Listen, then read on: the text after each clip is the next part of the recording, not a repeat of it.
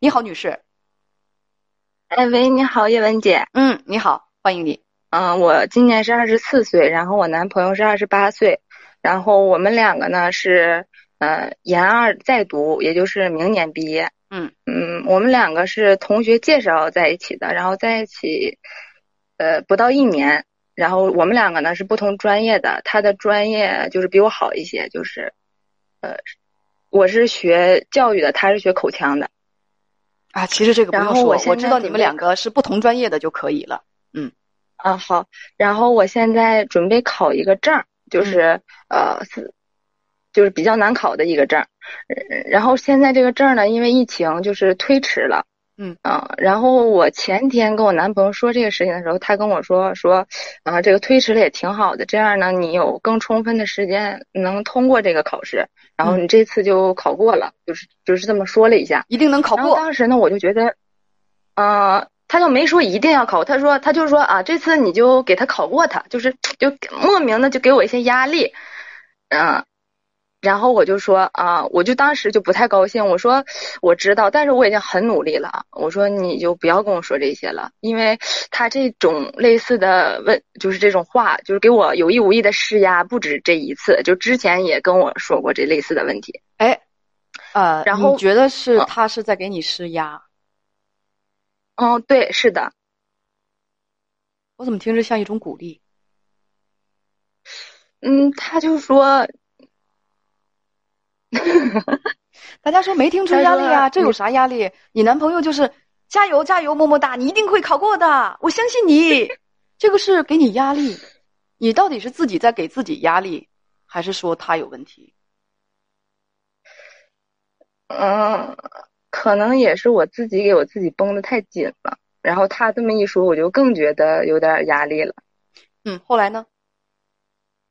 嗯，然后这是前天发生的事情。然后我晚上的时候，前天晚上我就给他打了一个电话，我说：“嗯，我现在考试其实挺努力的，我也把自己绷得挺紧的。我说你就不要再跟我说类似的问题了，就是你就让我顺其自然吧，因为我心里有数。”然后他说：“嗯。”他说我没有给你压力，他就解释了一下。然后我呢就借机问他了一个问题，我说那如果这个证呢，我知道我会努力考，但是如果这个证因为非常难嘛，我说呃如果我们到时候没有考下来这个证，或者是啊，因为他也之前跟我说你最好找一个体制内有事业单位的工作，我说那我就没考下来，或者我没找到这个工作，我只能找到一个普通的工作，因为现在嗯就就业也压力也挺大的，你说那咱俩怎么办呢？我就就试探的问一句，嗯。然后他就跟我说：“我不知道，我没有想过这个问题。”嗯，之后呢？然后我当时就特别难受，嗯，就觉得他这个人给我的感觉就很势利，就是觉得如果以后我考不下来，他可能就不会跟我在一起了。当时我是这种感觉。嗯，他，你对他说：“如果以后我不能考下来这个证。”也只能够去找到一个一般的工作，你会不会跟我在一起呢？他说不知道，没想过。对，这你绝望啥呀？你这么人说没想过，也不是直接回答就不跟你在一起，你这你绝望啥呀？我觉得他是在委婉的说，就他可能不会直接说不会，他可能就是比不会再高一点，就是啊委婉的就说啊我也没想过，嗯，我也不知道。你不累吗？没有一个确定的答案。我说你不累吗？你想这么多不累吗？因为姐姐是这样的，我呢马上就毕业了，然后，嗯，他他家里面呢是离我们嗯家比较远的一个省，就是我可能毕业之后要跟他去那个地方，所以我就想的比较多一点，我必须确定这个人是值得我托付的，我才能嗯做出这样的决定。你去他家那个地方是做了很大的牺牲吗？嗯，因为我家现在是二线城市，他要去的地方是三线城市。你跟编辑讲，昨天他又说三年让你把这个证考下来，考不下来和家里没有办法交代。对，昨天我俩又谈了这个问题，然后他说，他说我不理解你为什么要有这么大的反应。他说，我没有给你压力，我只是嗯。我自己的想法可能会有意无意的渗透给你，但是我从来没对你有过硬性的要求。我说，那你跟我说，嗯，三年他就说，那我觉得这个证你今年考不过，你明年考，明年考不过你就第三年考。我说那我三年考不过，他说我觉得你三年肯定能考过。我说这不是百分之一百。那我要是真的就考不过呢？我要真的对呀，我就说我如果真的，对，他就说我不明白为什么你问这奇怪的问题，他觉得我的思想很奇怪，不能理解。那你就有没有刨根问底的问他？你说我真的考不过的话，你家里是不是就是我不能够有体制内的工作？你家里是不是就不能同意我们俩在一起？我问了，他说，呃，我家里其实没有要求，是我个人的要求。我说，那你个人的要求，然后后来他也说了，他说，嗯嗯，他也说了，他说，呃，你要是考不过，咱俩我也不会因为这个事情跟你分手。但是他这么说，其实姐姐就让我觉得其实很没有底。就是我觉得他在衡量这个问题，就是一直在衡量我的条件。我说你，你一直在衡量我的条件，但是你从来没想过是跟我这个人在一起。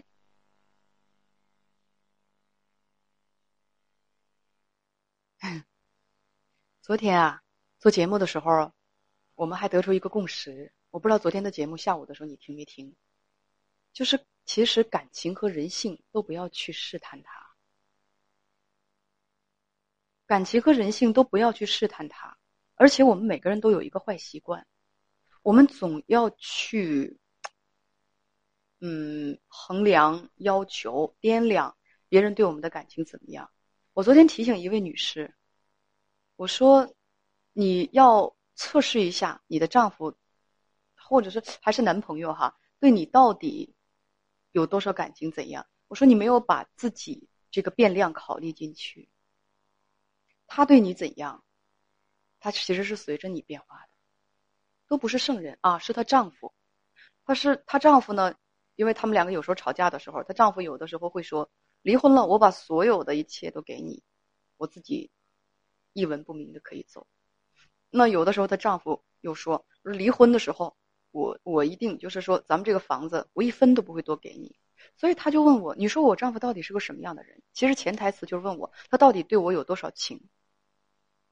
我说这个看你跟他的感情怎么样，你是这当中的一个变量，他对你会随着你对他你们之间而变化的。我们不能单纯的去要求别人，我们能做的就是什么？不要去人性当中有很多无法直视的不能承受之重，比如说人性当中，除了我们看到的阳光、善良、正直，其实它它的背面还有。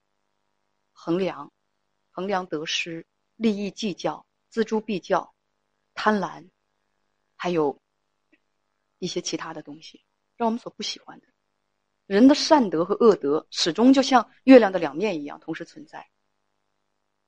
我们要做的其实不是要求别人和考教别人，而是让努力、努力让自己更加强大。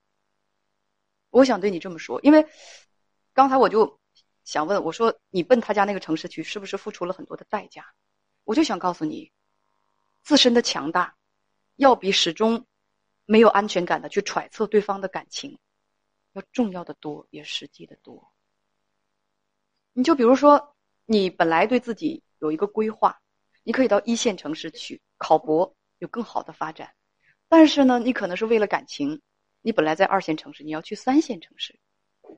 我建议大家在做这种衡量的时候，把个人的发展放在第一位，把个人的发展放在第一位，因为这个是谁都拿不走的，它不是变量。而你们之间的感情，他对你的要求始终都是变量。你毫无安全感的在一块儿跟他相处，总是在字里行间、字眼儿里头很多东西，你心惊胆战的去挑一些细节，想。想证明他爱你，或者是不爱你，我觉得这没有意义。将来的事情谁也说不准，咱也不能因为这个就给男孩贴什么标签儿。不过，我个人始终认为，强大自己是最重要的。这样的话，变数比较少。换句话讲，不要试图从男孩身上去寻找你生活的安全感，安全感始终都是自己给自己的。我就说这些，你能理解？你就感受一下。好的，何以明白了，姐姐？嗯，何以老去就抠这些字眼，抠这些细节？他到底爱不爱我？他到底值不值得？你如果自身非常强大，你要在乎这些东西吗？在乎的就该是他了，紧张的就该是他了。所以大家好多时候都想在生活当中，我想 hold 住我的生活，我想把握主动权。